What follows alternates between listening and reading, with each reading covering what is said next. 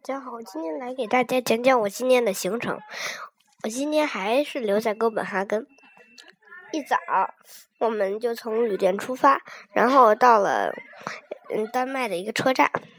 首先坐了当时的一个 A 线，到了到了一个换乘站，然后又换成了 M 线，然后就一直坐到了我们的目的地，也就是菲特烈堡。我们在。我们飞特列堡呢，我们还到那个站以后，我们还需要走一公里才能到菲特列堡。所以呢，我们就说那个还是暴走、暴走、暴走。昨天已经暴走过了，所以呢，今天的暴走呢，可能会让人有点无精打采。嗯，结结果就像我想的那样，那很很多人都。不是很精神，因为他们昨天那个弄的都已经很累了。到了以后，我们首先，我们首先在里面看到了一个大的瀑布。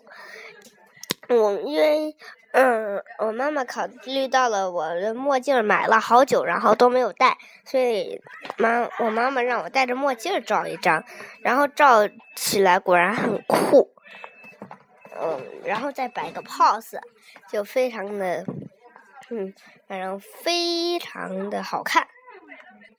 然后进入到菲特烈古堡，基本上他们所有的建筑的顶都是用都是用铜封的，然后就能写出绿色，因为铜铜锈就是绿色的。比如说以前以前中国古代的青铜器就是一个很好的例子。进入到古堡堡古堡以后。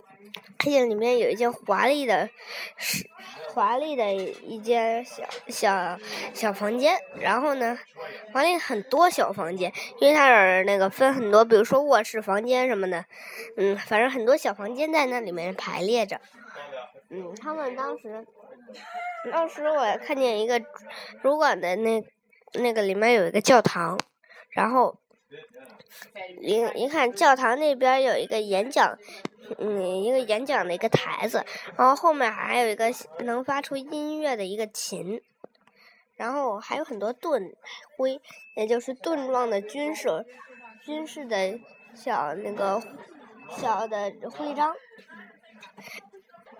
那些徽章都是非常好看的，大部分是黑色的，其中有很多是。